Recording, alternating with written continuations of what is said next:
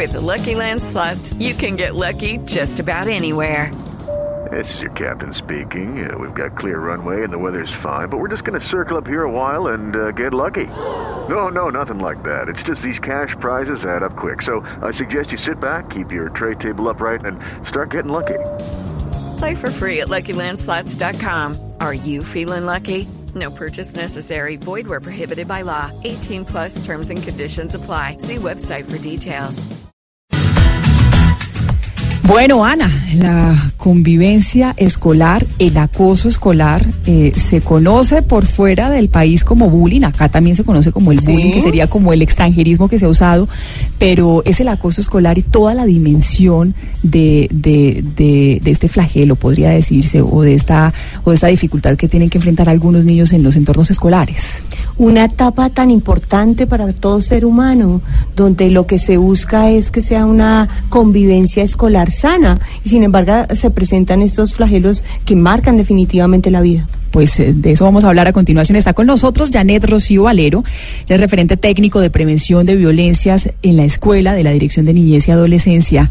Janet, ¿qué tal? Bienvenida. Hola, Mónica, muchas gracias por esta invitación. Eh, un saludo especial para toda la audiencia. Gracias, gracias por acompañarnos. Y Ricardo García, que es coordinador de convivencia del gimnasio San Ángelo. Esto es al norte de Bogotá. Ricardo, ¿qué tal? Sí, muy buenos días, Mónica. Muy buenos días para todos los integrantes de la mesa y para todos los oyentes, principalmente los niños, niñas y adolescentes de nuestro país. Eso va a ser bien importante porque queremos dar esas herramientas. Este es un espacio para conversar con los grandes, pero también con los pequeñitos, quienes nos estén escuchando y también tengan conciencia de todo lo que pasa en torno en los ambientes escolares. Deberíamos empezar, Ana, eh, eh, yo, yo creería que, que con el tema del acoso escolar, definiendo qué es el acoso escolar y cuáles son esas características. Yo creo que la persona indicada para, para mencionarlo es Janet Rocío, que es la referente técnico de prevención de este tipo de violencias. Janet. Sí, muchas gracias. Gracias por la pregunta y además súper importante porque eh, a veces tendemos a confundir el acoso escolar con otras formas de violencia. Y es, importante aquí aclarar que en el contexto escolar se presentan eh, diferentes manifestaciones de violencia y una de esas es el acoso. El acoso tiene unas características especiales y es la primera que busca vulnerar, acallar, eh, humillar eh, a, lo- a otros dentro de una relación asimétrica de poder. Se busca eh, posicionar de la parte que eh, ataca o la parte que violenta, eh, busca lograr que el otro cada vez tenga una relación más sumisa, eh, más eh, de una autoestima más baja y eh, tenga asimismo una respuesta cada vez, eh, como lo había dicho, más sumisa. Y lo otro eh, importante tener en cuenta es que esa eh, violencia se debe presentar por un periodo de tiempo largo, debe ser y debe ser sistemática para poderla considerar como un acoso escolar.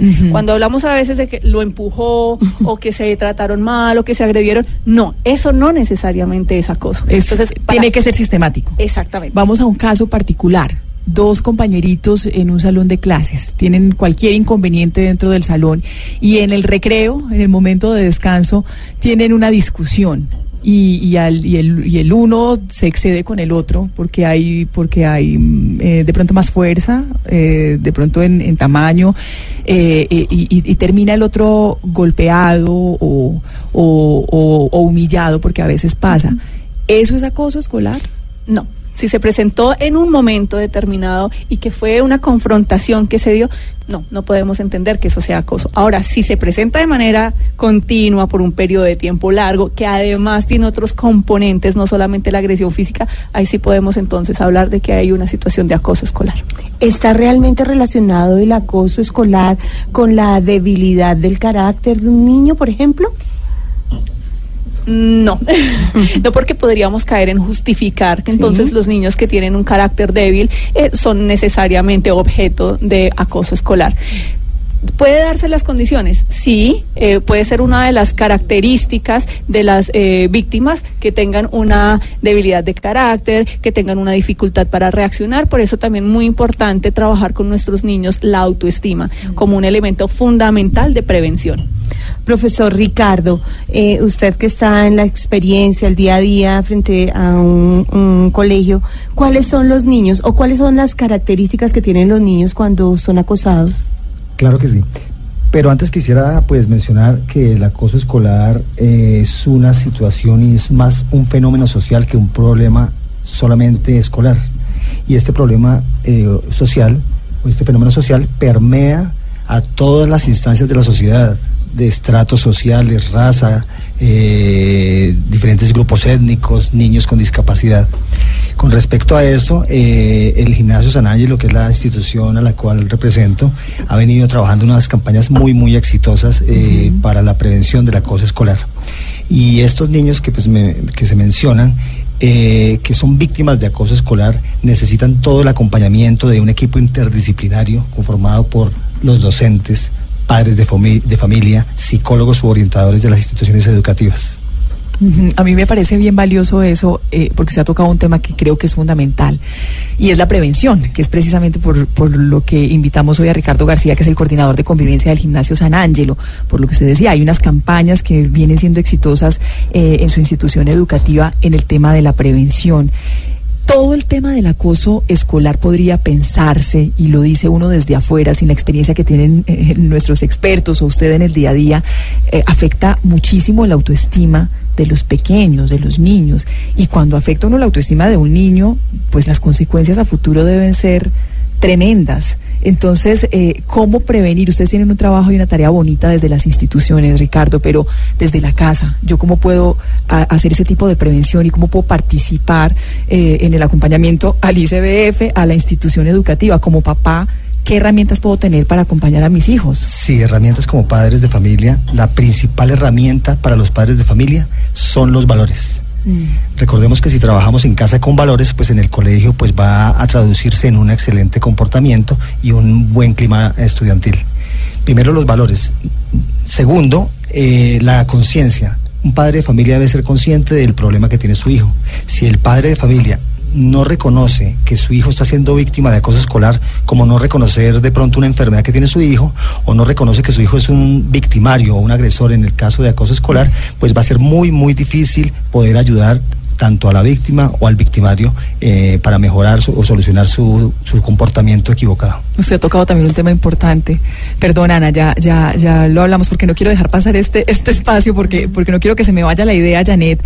Cuando hablamos de acoso escolar, de una se nos viene a la cabeza las víctimas. No estamos pensando, y cuando hablamos de prevención, ¿cómo evitar que, a que mi hijo sea víctima del maltrato o del acoso escolar? Pero no somos conscientes que mi hijo puede ser eh, el victimario, puede ser el acosador. Y en eso también tendríamos que tener las herramientas para aprender a identificarlos, que son los valores que nos hablaba Ricardo. Sí, Mónica, tú tocas un tema así súper importante porque nos centramos en las víctimas, pero ¿qué pasa con las otras partes? Por un lado, el victimario, el que genera unas as- acciones violentas contra otros, o quien está de espectador, o quien mira, quien asume una, una participación pasiva. Eh, o una participación positiva para incentivar que haya más eh, acoso o simplemente eh, se queda callado y ya. Entonces ahí como entrar a determinar que hay diferentes actores dentro de esa problemática del acoso escolar y la víctima es uno de los actores. Pero también para trabajar en ese escenario tan importante como es la prevención, que quizás es la más importante acción de todo este proceso de convivencia escolar, es entrar a determinar qué pasa también alrededor de la víctima. Muchas veces de- con las eh, situaciones que nosotros nos hemos encontrado, en, en los que hemos brindado un acompañamiento, es que los colegios en algunos momentos optan por expulsar al estudiante que ha sido encontrado como victimario eh, eh, o, o que está ejerciendo unas violencias contra otros. Sin embargo, aquí nos perdemos eh, también de la posibilidad de desarrollar un importante proceso pedagógico, un importante proceso de acompañamiento y de abordaje para, para determinar cuáles son los factores o cuáles son las situaciones que están transitando por este niño para que lo lleve a esas acciones. Nosotros también hemos encontrado que muchos de esos niños eh, que ejercen violencias o acto- actos violentos de vulneración contra otros son niños que a su vez están respondiendo a eh, situaciones de las que ellos son víctimas en otros escenarios. Entonces hay que determinar qué es lo que está pasando ahí. Eh, y obviamente también un trabajo importante con eh, los niños, porque tam- eh, con los niños que observan las situaciones y es entrar a determinar que el hecho de que yo no sea el que está eh, victimizando o el hecho de que yo no sea la víctima, no necesariamente eh, es, debo ser ajeno a la participación y dejar pasar, sino que también desarrollar procesos de formación en capacidades ciudadanas, en, capacidad, en, capacidades y competencias ciudadanas eh, alrededor de prevención y de un ejercicio activo en la prevención de violencia. Yo quiero plantearles a los dos una situación que nos quiero conocer la opinión de los dos. Es el niño que llega donde su papá y le dice me están molestando porque tengo gafas o porque soy gordo. Y la reacción del papá, y me siguen molestando y me siguen, o sea, aparentemente es un caso de acoso según lo que ustedes han manifestado. Pero resulta que el papá le dice, ay, mire, no les pare bolas. Si usted tiene gafas porque necesita las gafas y además de divino, no pare bolas, siga estudiando, mijo, que eso no pasa nada. Eso, eso no les pare bolas. Y el chino se va para su colegio.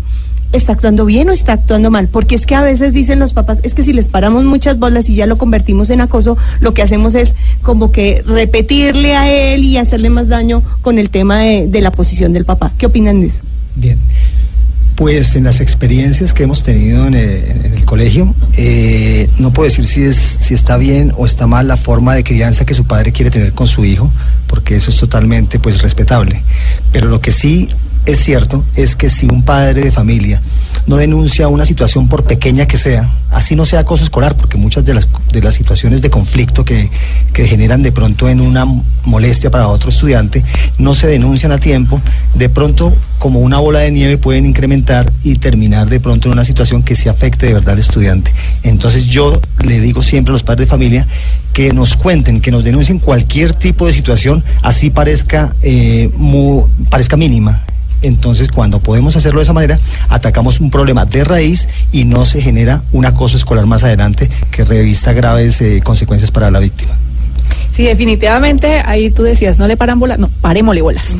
Al acoso, para poderlo prevenir, para poderlo frenar, para poderlo contener, tenemos que pararle bolas y tomarnos en serio lo que nos dicen los niños. Eh, tú manifiestas una situación eh, que ocurre no solamente con padres y madres de familia, también ocurre dentro del escenario escolar eh, con los docentes. Los niños a veces se, se dirigen a docentes, no todos los casos, pero a veces como hemos también nosotros naturalizado las prácticas de violencia, que eso es una situación también que hay que tener en cuenta. Al naturalizar esas prácticas, mijito, no se deje. O entonces estamos incentivando que el niño vaya y entonces ejerza también violencia. Y, hay muchos papás que dicen, si le están pegando y veo que usted no se defiende, lo castigo. Sí, sí, sí. Entonces aquí realmente mm. no estamos generando un proceso de interrupción de los ejercicios de violencia, sino que lo estamos continuando de manera diferente y estamos legitimando también eh, eh, la violencia en los diferentes escenarios. Entonces, el primer elemento es eh, tomarse en serio las denuncias que hacen los niños y empezar a tomar determinaciones de prevención. Siempre hay frente a eso, no estigmatizando a los otros, no generando acciones reactivas eh, violentas, sino encaminar los procesos, porque si bien el conflicto hace parte de la convivencia, es no necesariamente el conflicto, el conflicto debe llevarse a unas eh, situaciones o unas manifestaciones de violencia. Estamos hablando de convivencia escolar y estamos conversando con Janet Rocío Valero, ella es referente técnico de prevención de violencias en la Escuela de Dirección de Niñez y Adolescencia del ICBF y con Ricardo García, que es coordinador de convivencia del Gimnasio San Ángelo, una institución educativa al norte de Bogotá. Otra pregunta que uno tendría que hacerse es si, si nuestros hijos, si los estudiantes, en el caso del coordinador, eh, si los niños, niñas, entienden que es acoso escolar entienden eh, eh, y saben identificarlo también, si han sido víctimas o si conocen los casos de acoso escolar. Hicimos la tarea, hablamos con algunos de ellos, quiero que escuchen sus respuestas. ¿Qué entiendes por intimidación o acoso escolar? Que es una forma de extorsión y es una forma de, bajarle el autoestima a una persona. Es cuando un individuo o un grupo de personas agreden verbalmente a otro. ¿Has sido víctima o conoce algún caso de acoso escolar? Conozco el caso sobre un compañero que le hacían bullying y le decían gafufo. Pues, pues un caso que ya hizo, pues en primaria tenía un compañero que sufría sobrepeso y pues cada vez que teníamos educación física se le hacía eh, algo gracioso relacionado con su peso y pues esto lo hacía sentir mal. Eh, tengo el caso de un compañero que decían acoso escolar por su forma de ser, porque él era gordo y tenía otro, otro ideología. Por ejemplo, cuando un profesor le pone un taller a un niño y el niño no sabe y el profesor ya le ha explicado y el niño no sigue entendiendo y todos se le comienzan a burlar estamos, estamos en, en, lo cierto, estamos en lo cierto, estamos escuchando las, las respuestas de los niños y, enterados y es eso. están, ¿no? Sí, sí. Todo en torno a condiciones sí. físicas, eh, a, a, a, veces eh, la no posibilidad de desarrollar algunas actividades al mismo ritmo de los otros, eh, pero me, me surge a mí la pregunta. Eh, ¿desde qué edad empezamos a ver el acoso escolar? ¿Desde los primeros grados? ¿A, a, qué edad o a qué edad son los niños conscientes que, que, esto ya es acoso y que, y, que, y que están siendo acosados o que son acosadores? Janet. Bueno, pues ahí tú tomas, voy a tomar varios temas ahí que estás tomando y que los niños manifestaron y efectivamente muchas de las manifestaciones de violencia y de rechazo y de acoso escolar se deben también por un elemento básico y es el poco respeto que tenemos o por las diferencias. Y entonces en esas diferencias entran muchos elementos, las diferencias en sentido étnico, eh, las eh, diversidades eh, sexuales de orientación sexual, género, también alrededor de las... Mmm, relaciones estéticas, entonces hay estereotipos y entonces quien no se definen esos estereotipos estéticos, entonces también eh, son objeto de, burlas y de sanciones eh, sociales. También tenemos eh, las dificultades alrededor de las... ¿cómo decirlo? La, digamos, la, las, las, los niños que están en una condición de discapacidad, eh, bien sea eh, cognitiva o bien sea física, también eh, son susceptibles a esos ejercicios eh, de em, acoso escolar, precisamente porque tenemos que desarrollar un proceso muy fuerte alrededor del respeto por las diferencias y, y todo lo que la las casa, diferencias ¿no? es. Eso es ese alimentar. Bueno, hay un personaje que mencionan los niños en los comentarios que hacían y que juega, pienso yo, un papel muy importante dentro de las aulas y es, son los profesores. ¿Qué papel juegan, profesor Ricardo? Tienen un papel muy, muy importante para prevenir el acoso escolar. Ellos son los principales detectores del acoso escolar en una aula de clase. ¿Cuál Ellos... es su responsabilidad? Uy, hay bastantes responsabilidades y las contempla la ley 1620 de 2013, pero más que eso es la conciencia de, de, este problema de acoso escolar y cómo poder evitarlo en el aula de clase. Entonces yo siempre digo a los profesores, tienen que anticiparse ante una situación de acoso escolar. ¿Cómo se anticipan? Si evidencian que cada vez que un niño participa y ve, bur, eh, observa burlas, observa algunos comentarios, algunas caras que pueden eh, pensarse que haya acoso escolar, de una vez empezar a atacarlos. Si hay unos grupos, si va a ser un trabajo en grupo, por ejemplo, y lo deja un trabajo libre, pues los niños o, o, o para escoger, o sea, tienen libertad para escoger sus grupos, los niños van a escoger siempre los mismos compañeros y va a quedarse siempre el niño más tímido, el niño de pronto que tenga una dificultad de aprendizaje, se va a quedar solito. Entonces siempre le digo a los profesores que, que por favor ellos mismos hagan los grupos conforme los grupos. Pero también quería aportar un poquito a lo que, a lo que decía Janet y a la pregunta también que hacía Mónica. Y es que si los niños son conscientes, yo creo que los niños no son conscientes en, en edades tempranas, pero ahí está el lugar, para complementar también lo que dice Ana Lucía, en dónde está el profesor. Los profesores tenemos que capacitar, tenemos que formar a los estudiantes. Los niños van al colegio a aprender matemáticas, ciencias, español e inglés, sí, claro que sí, pero los niños van al colegio a socializar y también debemos enseñarle eso y también complementar toda la enseñanza que se ha hecho en casa y toda la formación. Como los niños no son conscientes, las campañas de prevención, por lo menos las que nosotros hacemos, siempre han apuntado a, a dar a entender, a dar a conocer los componentes del acoso escolar a los niños, niñas y adolescentes. Si un niño, niña, adolescente conoce qué es el acoso escolar, conoce las características, conoce las consecuencias, conoce las rutas de atención, mm. conoce los, los, actores directos o indirectos, pues él ya va a tener un bagaje y va a saber y va a poder discriminar qué es y qué no es una situación de acoso escolar y cómo eh, actuar en un caso de intimidación. El, eh, con el tema que proponía Ana Lucía, eh, yo destaco algo ahí con, con, los docentes y con los adultos que estamos alrededor de los niños y es también, Janet lo, lo, referenciaba hace algunos minutos, no naturalizar esas situaciones. Leía en estos días un artículo de un rector de una institución educativa norteamericana y el rector decía, si un niño o uno de sus estudiantes supera el, cuarto, el octavo grado de, de, de, de educación en esta escuela, resiste lo que sea en el mundo. No, no se vale pensar que, que esas situaciones lo van a hacer más fuerte, porque a veces hay papás también en medio de, de la ignorancia alrededor de estos casos que piensan lo mismo. Si el niño resiste en el colegio el bullying, el maltrato, el acoso, como quiera llamarlo, va a resistir lo que sea de ahí en adelante. No lo sobreprotejamos, eso es una, esa es una visión errada que tenemos, pero que muchos padres tienen también en nuestro país y muchos profesores y muchos rectores tienen en, en nuestro país. Y ahí la contrarrespuesta, ¿y si no resiste? Entonces nos vamos a lamentar que los índices de, hay unos índices de suicidio o una de las eh, acciones motivantes de situaciones de conducta suicida que se deben también a situaciones de acoso escolar.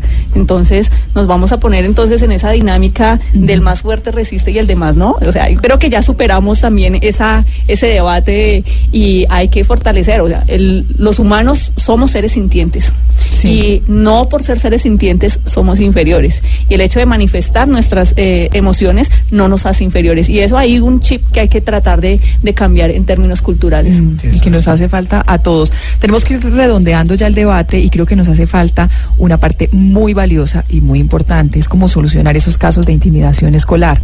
También hablamos con algunos estudiantes. Primero escuchemos su apreciación y después debatimos nosotros. ¿Cómo crees que se debe solucionar un caso de intimidación escolar? Lo mejor es eh, seguir el protocolo que tenga el colegio en de convivencias, ya sea hablando con un profesor o con el coordinador, para que ellos puedan atender este problema y pues den una solución. O también pueden acudir a los padres para que puedan dar la queja al colegio y pues también se le para una solución a esto. Eh, diciéndole a una figura de autoría lo sucedido, para que ella ponga en alto el conflicto. Informando a los profesores y padres de familia, diciéndole a un profe o al coordinador o, a, o al papá que lo pueda ayudar a uno.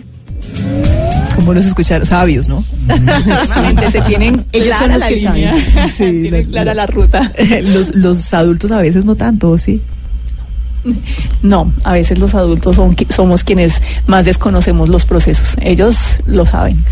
Mónica, no quiero terminar esto sin hacer una pregunta eh, frente a si el acoso es una dinámica del mundo actual. Yo mm, no soy tan vieja, pero sí un poquito. en mi época no se hablaba de eso. Entonces, ¿es una característica del mundo actual? ¿O es una conciencia del sí, mundo más actual? bien. Es una conciencia del mundo actual. Sí, el hecho que no se nombren algunas cosas no necesariamente implica que no existan. Y entonces eh, nosotros aquí, eh, digamos, hemos venido entendiendo que las situaciones de violencia son una situación que nos afectan, que en el, en el pasado se, se, generaban, claro que sí. El asunto es que eh, reinaba esa visión que planteaba Mónica de, no, es que ahí es donde usted está cogiendo cojones y en donde ahí es donde usted se está haciendo fuerte. Pero no, en este momento ya estamos en ese tránsito de reconocer que es una violencia que tiene unas afectaciones y que debemos eh, tomar medidas para eh, solucionarlas. Sí, quisiera complementar un poquito lo que dice Janet, y eso tiene que ver con los mitos del acoso escolar. Hay unos mitos que dicen eh, lo hace más fuerte, hay unos mitos que dicen a mí me lo hicieron, usted también puede resistir. Hay pues, bastantes mitos alrededor del acoso escolar. Y es como un método que utilizaban los papás antes, que si quería un niño aprender a nadar, el papá lo tiraba al agua para Sí. que él aprendiera solo. Sí, sí. Y eso no es, no, no es así. Eh, con respecto a esto, estas campañas de prevención y lo que, lo que les comentaba anteriormente, la prevención apuntando a al conocimiento de los componentes del acoso escolar, los colegios deben crear estrategias contundentes de prevención, también de reacción, obviamente, pero si hacemos una buena prevención, vamos a minimizar la reacción. Por ejemplo, tenemos en el Instituto San Ángel una campaña llamada No Tolero el Acoso Escolar, que está apoyada por una página web y eso hace referencia pues a, a- a una herramienta tecnológica de la maestría en educación que estoy haciendo en este momento en la Corporación Universitaria Minuto de Dios, en el uso de tecnologías de ambientes de aprendizaje. Aquí en este momento eh, pues eh, la tengo y tengo unas actividades valiosísimas en donde los niños aprenden mediante juegos, mediante videos, mediante sopas de letras sobre los componentes de acoso escolar. Y ahí está la tarea. Después de esto, tener unas medidas contundentes, unas rutas de acción contundentes para eh, mitigar los efectos del acoso. En su caso, eh, profesor Ricardo, eh, que han sido tan exitosos en el tema de prevención, pero, pero ¿cómo solucionan los, los casos de, de acoso escolar dentro de la institución? Claro que si se presenta un caso de acoso escolar, lo primero que hacemos es indagar con la ayuda de los mismos estudiantes. Ya que en el colegio tenemos unos integrantes fabulosos que son el- la personera del colegio, eh, María José Charria, eh, tenemos a Juan Pablo Rivera, que es el presidente del Consejo Estudiantil, y la niña María Paz Ángel. Esos tres estudiantes de 11 siempre están conmigo ayudándome a solucionar estos problemas. Los voy alternando para, para que no pierdan mucha clase. Pero ellos me ayudan a indagar, ayudan a mirar, hacemos indagación con los estudiantes. Después de ahí, si se confirma que es un caso de acoso escolar porque cumple con las características que mencionó Janet y que están contempladas en la ley, si cumple con esas características, tramitamos el proceso como acoso escolar y hacemos una cosa fabulosa que tenemos en el colegio. En el colegio tenemos unas políticas de prevención de acoso escolar y hay un paso muy, muy, muy importante que se llama priorización de presuntos casos de acoso escolar. Priorización. Me toca sacarlos de clase, tengo que sacarlos en el momento que estén más divertidos en una clase de educación física o de matemáticas, pero debo, debo retirarlos de la clase para indagarlos y para solucionar el problema en el menor tiempo posible para dar respuesta a los padres de familia. Después de ahí, entonces viene todo el debido proceso, tanto con la víctima como con el victimario. Y pasarlos a orientación a ambas partes para que por orientación también puedan hacer un buen proceso. Luego de esto, hablar con los padres de familia, citar los padres de familia y llegar a unos acuerdos. No la sanción por sanción. Inicialmente no. La- lo primero es tratar de ayudar a, todas las partes involucradas y después de esto, pues, generar unas, unas, unos acuerdos y una restauración de los derechos de las personas o de los niños vulnerados. ¿Hay sanciones en, en ausencia de clases, en, en- en sancionar al acosador, en que, en que se queda unos días sin las jornadas escolares? Mm, no tanto de suspensión, pero sí de ir a trabajar los días sábados, por ejemplo, que es un día en el que pueden estar jugando fútbol, viendo televisión, y yo los llevo al colegio, yo los superviso y los pongo a limpiar vidrios, a barrer. Castigo. Les enseño, porque muchos de ellos no saben. No, es una labor social más que un castigo, es un Claro, servicio social. claro, más que claro, un castigo. es importante Y terminan felices los muchachos allá pues trabajando conmigo y vamos trabajando y haciendo pues eh, muchas actividades, muchas actividades. Y debe ser muy difícil, y debe ser muy difícil eh, la reincorporación de del victimario, de la víctima, del acosador o el acosado a, a su actividad normal después de que se ha identificado ese caso de acoso o no tanto. Sí, lo que pasa es que en el gimnasio San Angelo no se han presentado casos fuertes de acoso escolar debido a estas campañas y debido a todo, no solo a las campañas, debido a la misma filosofía de la institución que tiene un, un énfasis axiológico. Pero cuando, como, como ha sido tan leve, entonces pues no ha sido tan difícil involucrarlos. Mm, Algunas veces con retirarlo y cambiarlo de curso, por ejemplo, es una acción suficiente, o, o que los mismos estudiantes del mismo curso entiendan pues que su compañero o su compañera ha sido vulnerado y ellos lo acogen eh, muy bien para que pueda eh, seguir su, su ruta normal académica. Yo haría un comentario como mamá y pienso que el trabajo que se realiza con los eh, jóvenes es muchísimo más exitoso y más rápido que con los papás. Sí, yo diría que ¿Cierto? sí, y uno a es veces, muchas veces complejo está, con los papás. muchas veces uno está más prevenido que ellos. Correcto, correcto. Cierto, sí, de acuerdo con Ana. Queremos dejarlos con esta canción que también inspira bastante en, en este corte, eh, que es con la que arrancábamos. Creo en mí, una canción que invita a eso, a creer, a creer en cada uno de nosotros y a creer y enseñarles a nuestros niños que crean en sí mismos.